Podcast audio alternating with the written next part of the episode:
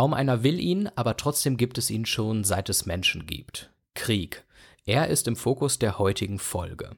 Ich spreche darüber, welche Arten von Kriegen es gibt, warum es in Europa lange keinen Krieg mehr gab und wie Kriege vielleicht verhindert werden können.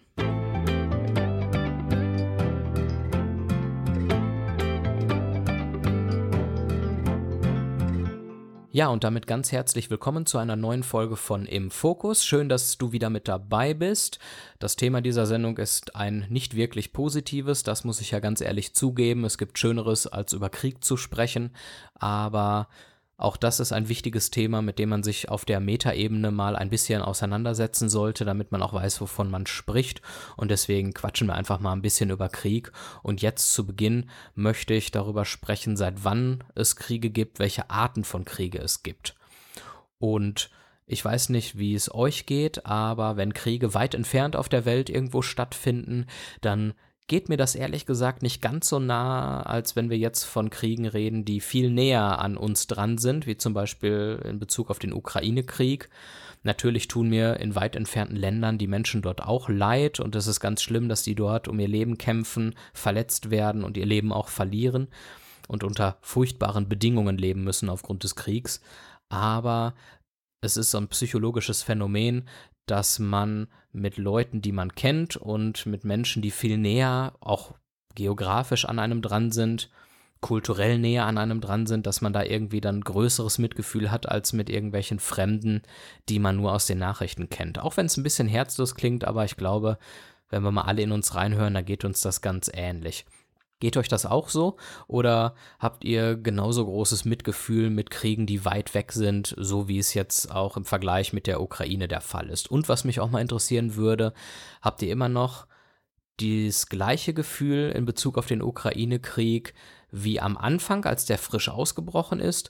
Oder nimmt euch das Ganze nicht mehr ganz so mit, weil ein gewisser Gewöhnungseffekt eingetreten ist. Würde mal interessant sein, mich mit euch darüber auszutauschen. Insofern schreibt mir das gerne mal, greife ich gerne in der kommenden Sendung mal auf. Einfach eine Mail schreiben an info@sskrecords.de auf Social Media mal gerne kommentieren. Äh, alle Infos findet ihr da auch auf imfokus.sskrecords.de. Schreibt mir da gerne mal. So, seit wann gibt es Kriege schon? Da müssen wir mal ganz ehrlich sein, wir Menschen sind ein Stück weit dran schuld, denn Kriege gibt es schon seit der Steinzeit. Es gibt tatsächlich zwischen Steinzeitvölkern nachgewiesene Konflikte. Und bevor wir jetzt groß weiterreden, müssen wir uns aber auch mal darüber im Klaren sein, so eine richtig feste Definition von Krieg, die gibt es tatsächlich gar nicht.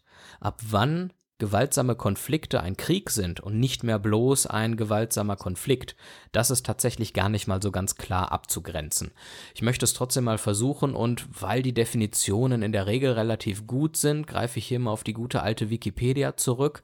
Zitat als Krieg wird ein organisierter und unter Einsatz erheblicher Mittel mit Waffen und Gewalt ausgetragener Konflikt bezeichnet, an dem planmäßig vorgehende Kollektive beteiligt sind. Zitat Ende an dieser Stelle erstmal.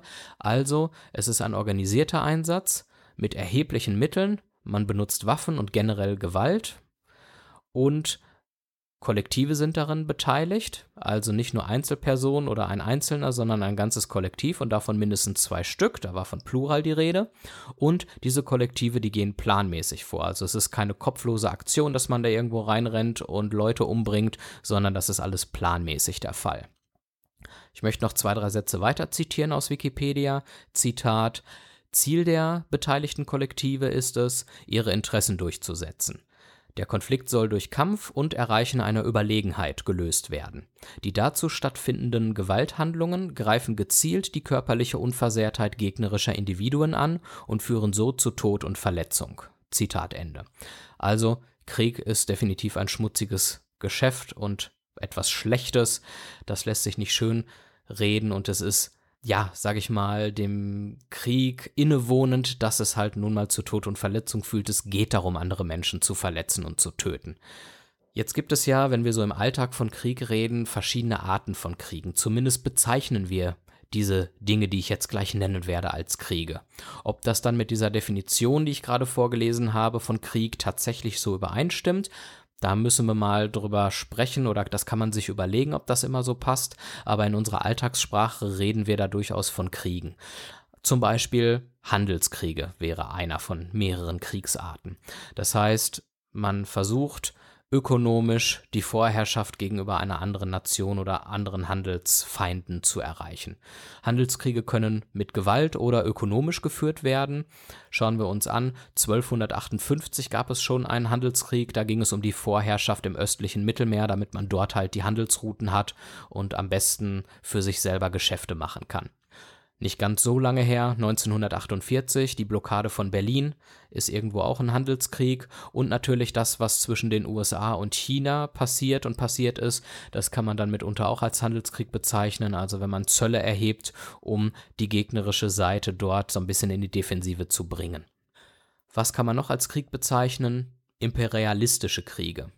Kriege um Macht, Kriege um Rohstoffe, um die Vorherrschaft. Da kann man definitiv die ersten beiden Weltkriege mit 17 Millionen bzw. 60 bis 80 Millionen Toten als imperialistischen Krieg bezeichnen. Da ging es ja um Macht und Vorherrschaft in den beiden Weltkriegen, insbesondere beim Zweiten Weltkrieg natürlich auch um die Vorherrschaft der Herrenrasse, der vermeintlichen Herrenrasse. Andere Kriege, die man als imperialistisch bezeichnen kann, sind die Indianerkriege in den USA. Da ging es natürlich hauptsächlich um Rohstoffe, um die Rohstoffe, die dort im Land lagen und die man dann von den Indianern geplündert hat. Und auch der aktuelle Ukraine-Krieg, den kann man sicherlich auch als imperialistischen Krieg bezeichnen, auch wenn Putin das selber vielleicht nicht so sehen würde, weil er natürlich auch die Macht über das Land haben möchte und über die Region. Das ist sicherlich ein imperialistischer Krieg. Dann gibt es Religionskriege, also welche Religion setzt sich am Ende durch. Wir hatten im Mittelalter die Kreuzzüge, aber auch heutzutage und in der jüngeren Vergangenheit die Kriege in der islamischen Welt. Das kann man sicherlich als Religionskriege bezeichnen.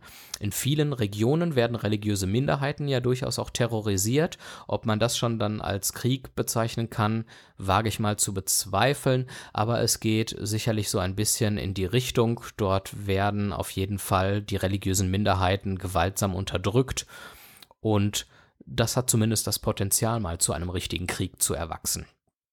Dann gibt es noch Bürgerkriege, also gesellschaftliche Gruppen des möglicherweise auch einfachen Volkes, entweder untereinander oder gegen die Staatsgewalt erheben sich und führen Krieg gegeneinander. Das hört man ja auch immer wieder in verschiedenen Regionen. Und ein relativ neues Phänomen sind sicherlich Cyberkriege, das heißt digital geführte Kriege, zum Beispiel gegen staatliche Einrichtungen oder auch gegen Energieversorger, die dann durch Hackerangriffe ja, lahmgelegt werden sollen und die Infrastruktur des Landes zerstören sollen. Aber auch so etwas wie die gezielte Streuung von Fake News, die würde ich auch in die Kategorie Cyberkrieg als Maßnahme, als eine Maßnahme des Cyberkriegs mit hinzuzählen. Und neben all diesen Formen gibt es natürlich noch Mischformen, das heißt verschiedene Arten von Kriegsvarianten werden dann noch miteinander kombiniert. Das wäre so der Überblick, was man als Krieg bezeichnen kann, welche Arten von Kriegen es gibt.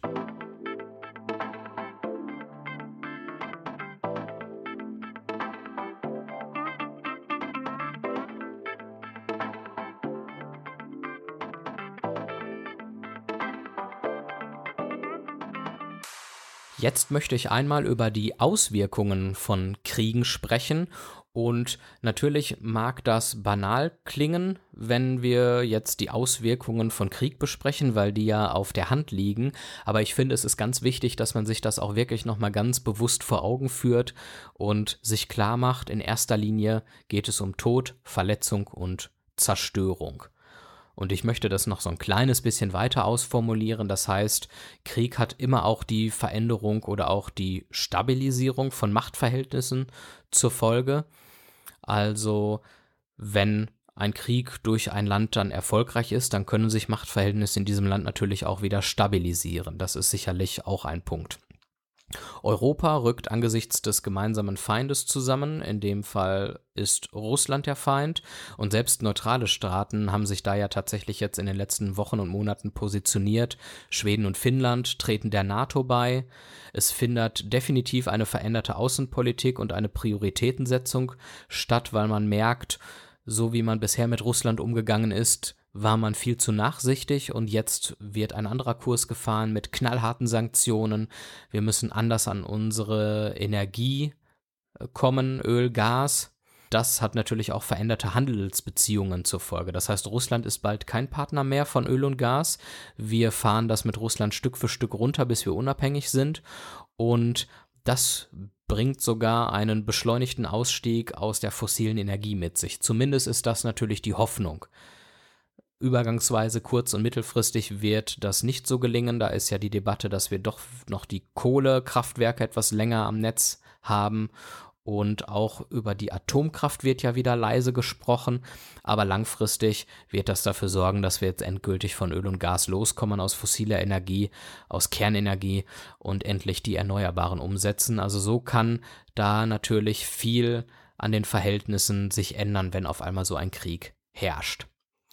Was sind noch die Auswirkungen von Krieg? Naja, klar, die Bereicherung eines anderen Volkes oder Landes, sei es wie bei den Indianerkriegen damals, dass sich die Leute an den Rohstoffen und an den Bodenschätzen, ähm, die auf den Indianergebieten lagen, bereichert haben.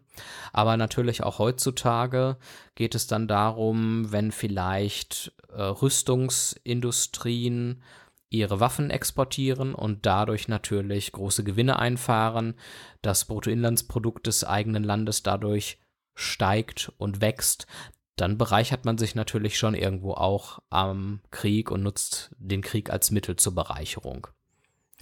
Dann wieder etwas offensichtlicher natürlich, klar, Krieg führt zur Zerstörung der Infrastruktur eines Lande, Landes, das heißt, die Handelswege werden zerstört, Straßen werden zerstört etc. Energieversorgung, irgendwelche Kraftwerke werden zerstört und die Leute haben dann ein Problem, sich zu versorgen. Was auch eine Folge des Krieges ist, ist unsere Geschichtsschreibung, etwas, was manchmal so ein bisschen vernachlässigt wird und wir gar nicht unbedingt immer so präsent auf dem Schirm haben, nämlich die Tatsache, dass Geschichte immer von oder meistens von Siegern geschrieben wird.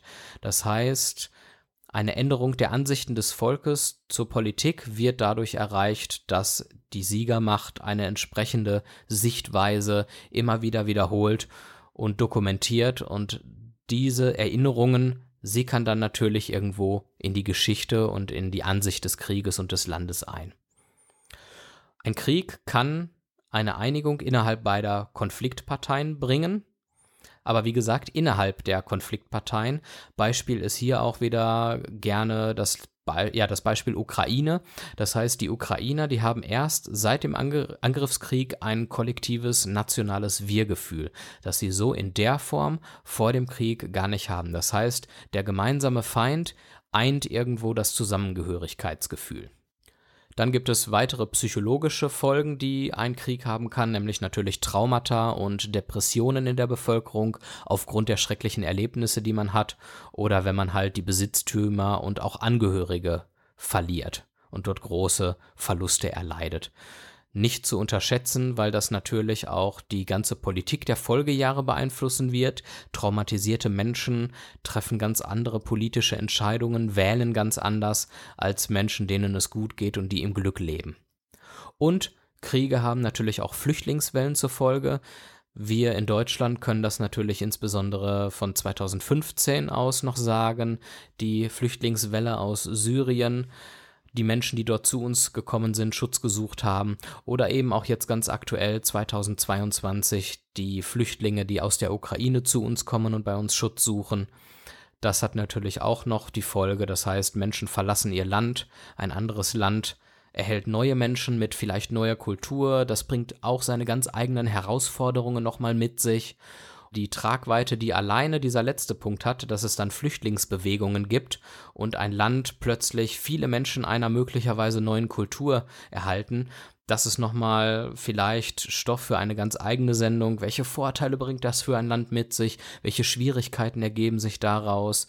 Was bewirkt das äh, für den Inhalt, äh, für den inneren Zusammenhalt eines Landes. Da gibt es dann ja die rechten Nationalen, die sagen, oh, wir werden, so wie damals 2015, oh, wir werden islamisiert. Andere sagen, nein, das ist eine große Bereicherung und Chance für unser Land. Also jede einzelne Auswirkung, die ich gerade genannt habe, hat so massiv, eine, eine so massive Tragweite, dass man da wahrscheinlich zu jedem Punkt nochmal eine ganz eigene Sendung machen könnte. Also es ist Wahnsinn, wie so ein Krieg das Leben von Hunderttausenden und Millionen Menschen verändern kann.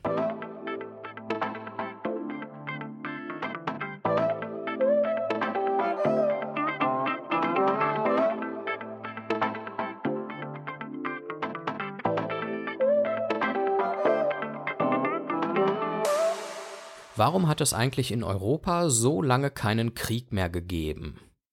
Wir haben ja wirklich jahrzehntelang im Frieden gelebt. Meine Generation, ich bin Anfang 30, kennt das mit dem Krieg gar nicht mehr. Wir haben auch den Kalten Krieg damals nicht miterlebt. Der ist kurz vor unserer Zeit gewesen. Wir haben lange Frieden gehabt. Wie kommt das eigentlich? Auf der einen Seite haben wir natürlich gemeinsame wirtschaftliche Interessen gehabt. Und die haben dafür gesorgt, dass Erbfeinde wie zum Beispiel Frankreich und Deutschland zu sehr engen Freunden wurden. Da hat dann dieser klassische Satz Wandel durch Handel tatsächlich funktioniert.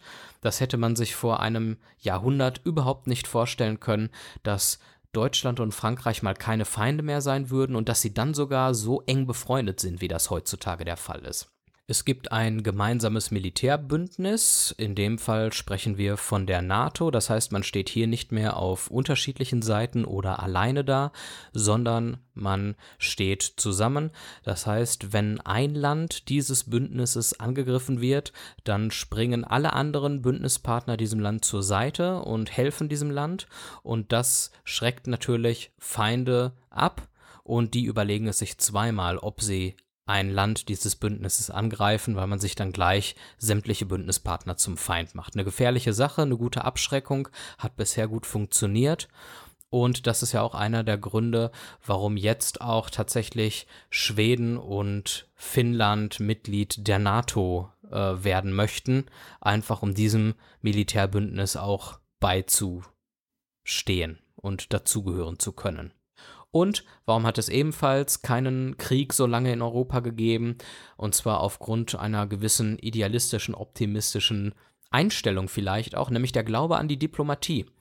Und das haben wir auch lange mit Russland versucht. Wir haben lange versucht, mit Russland diplomatisch umzugehen und auch diesen Slogan Wandel durch Handel auf Russland äh, anzuwenden. Wir stellen jetzt fest, dass das leider nicht so wirklich funktioniert hat, aber es lassen sich eben auch ganz viele Beispiele aufziehen und aufzählen, wo das tatsächlich gut geklappt hat.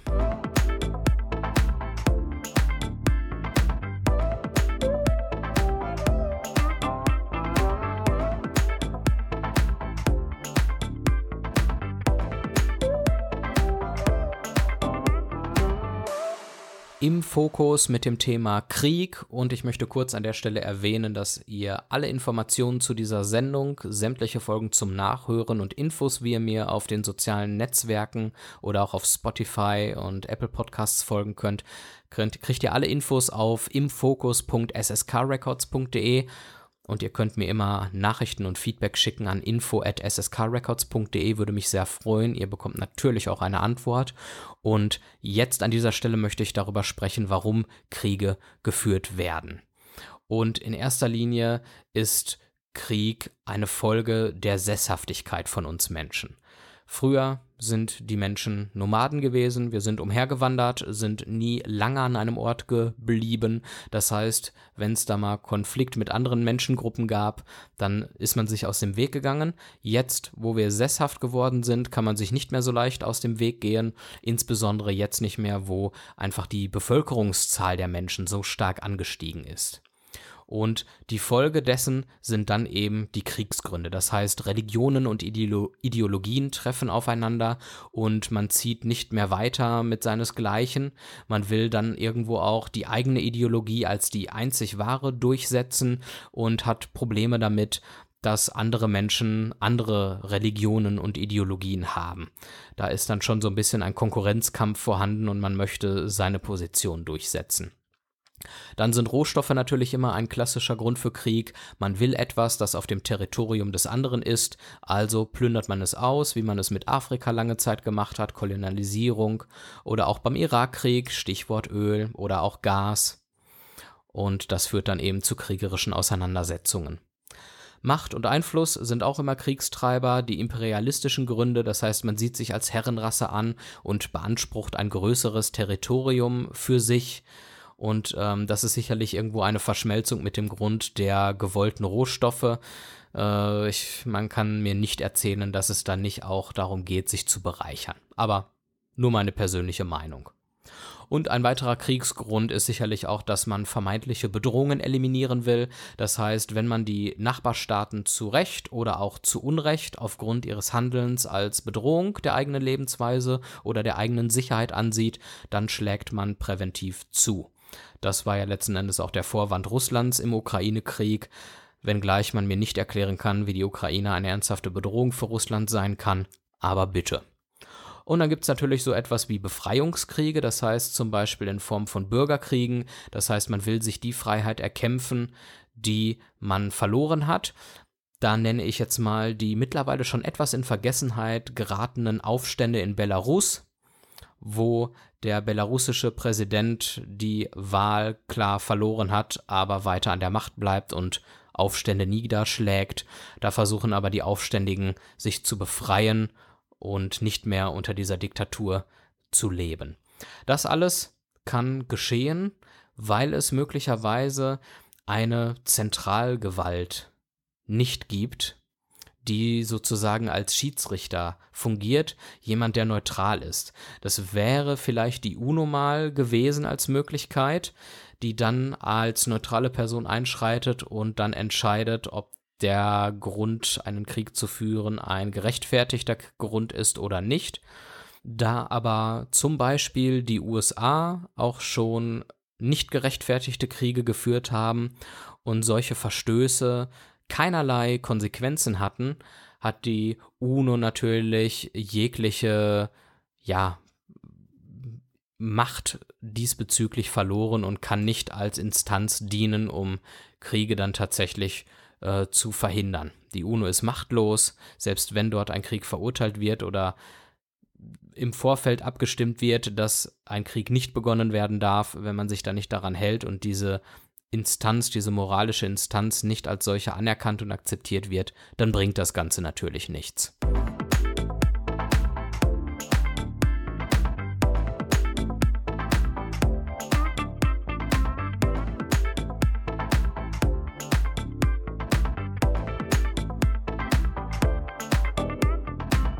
Zum Schluss der Sendung möchte ich darüber sprechen, wie Kriege künftig verhindert werden könnten. Und ganz ehrlich, wenn ich darauf eine praktikable Antwort hätte, dann wäre ich der Retter der Welt. Das wäre wunderbar. Dann hätte ich es geschafft und wäre der nächste Gott. Und deswegen sind natürlich meine Antworten jetzt nur sehr idealistisch und optimistisch und haben möglicherweise mit der Realität nicht allzu viel zu tun. Aber ich finde, sich regelmäßig zu bemühen und diese Hoffnung aufrechtzuerhalten, das ist es auch, was uns menschlich im besten Sinne macht. Und deswegen möchte ich trotzdem zwei, drei Vorschläge machen. Vorschlag 1, Mitgefühl und Vernunft. Das bedeutet, wenn man sich in die Probleme der Konfliktpartei hineinversetzt und nicht gleich emotional auf Bedrohungen reagiert, sondern die Situation analysiert und versucht auszudiskutieren, dann kann man Kriege verhindern. Ein weiterer Punkt, die Fähigkeit zum Kompromiss, wenn man auch mal bereit ist, ein Stück von der eigenen Position abzuweichen und die gegnerische Partei ebenfalls dazu bereit ist. Ja, jede Verlier Seite verliert dann vielleicht ein bisschen etwas, aber der Gewinn des Friedens ist diesen kleinen Verlust definitiv wert, würde ich mal sagen. Ein weiterer Punkt, wie man Kriege verhindern kann, ist, dass man vielleicht die Sorgen der Bevölkerung ernst nimmt. Das heißt, lasse ich ein gewisses Armutsniveau nicht unterschreiten und berücksichtige ich die Interessen des Volkes, wird weniger Hass entstehen. Und so könnten zum Beispiel dann auch Bürgerkriege verhindert werden. Dann ein weiterer Punkt, das ist etwas, das ich schon seit Jahren auch an der EU kritisiere und wo ich jetzt sehr spannend finde, dass sich das ein kleines bisschen zumindest geändert hat in den letzten Wochen und Monaten. Und zwar ist es ganz wichtig, dass man die eigenen Werte über die Ökonomie stellt ohne gewaltsam zu missionieren. Also als Beispiel, man hätte schon vor Jahren den Handel und die Kooperation mit China einschränken müssen aufgrund der Menschenrechtslage dort. Dann wäre China langsamer gewachsen und unsere wirtschaftliche Abhängigkeit wäre dann vielleicht geringer gewesen. Das ist natürlich so, dass man sich solche Werte natürlich leisten muss. Das hat dann erstmal wirtschaftliche Nachteile zur Folge, wenn man wirklich die Werte über die Wirtschaft stellt. Aber auf lange Sicht bleibt man halt sicherer und stabiler und vor allen Dingen, man kann sich abends im Spiegel noch in die Augen gucken mit gutem Gewissen. Und wir sehen ja jetzt im Falle von Russland, ja, wir haben immer von günstigem Gas aus Russland profitiert jahrelang und jetzt sehen wir, was wir davon haben. Wenn wir da vorher unsere Werte hochgehalten hätten und Russland eher in die Schranken gewiesen hätten, dann würden wir jetzt A wahrscheinlich den Ausbau der erneuerbaren Energien schon viel weiter vorangetrieben haben und wir könnten uns in Bezug auf Russland auch besser in die Augen schauen. Und damit ist diese Folge von Im Fokus auch schon wieder zu Ende. Vielen Dank fürs Zuhören. Es wäre super, wenn du mich unterstützen würdest. Das kannst du machen, indem du meine Sendung bei Spotify, Apple Podcasts bewertest und ihr auch folgst, damit du immer die zukünftigen Folgen auch mitbekommst und dir anhören kannst. Du kannst mir unter dem Namen SSK Record in den sozialen Netzwerken Facebook und Twitter folgen und mir dort ein Like da lassen, gerne auch die Sendungen kommentieren. Dann verpasst du keine neuen Folgen und wir können so ein bisschen in einen Austausch kommen. Das würde mich sehr freuen. Und du kannst sämtliche Folgen auf allen gängigen Podcast-Portalen und auf meiner Homepage nachhören im fokus.sskrecords.de. Dort kannst du auch Kommentare dalassen und es wäre schön, wenn du mir Feedback schreiben würdest, gerne auch per Mail, greife ich gerne in den künftigen Sendungen dann mal auf. Einfach eine Mail schreiben an info@sskrecords.de und dann können wir gerne mal in Kontakt treten. Das würde mich sehr freuen. So, im nächsten Monat gibt es eine neue Folge. Wie immer gibt es diese Sendung immer am ersten Freitag des Monats. Das so als kleine Gedankenstütze. Wäre schön, wenn du dann wieder dabei bist. Teile diese Sendung auch gerne mit deinen Freunden und Verwandten, wenn du sie gut fandst und mach ein bisschen Werbung dafür, würde mich sehr freuen. Und dann hören wir uns im nächsten Monat wieder. Bis dahin, seid lieb zueinander. Tschüss.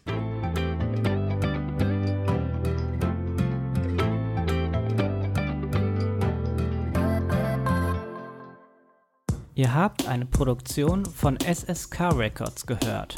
Mehr dazu auf www.sskrecords.de.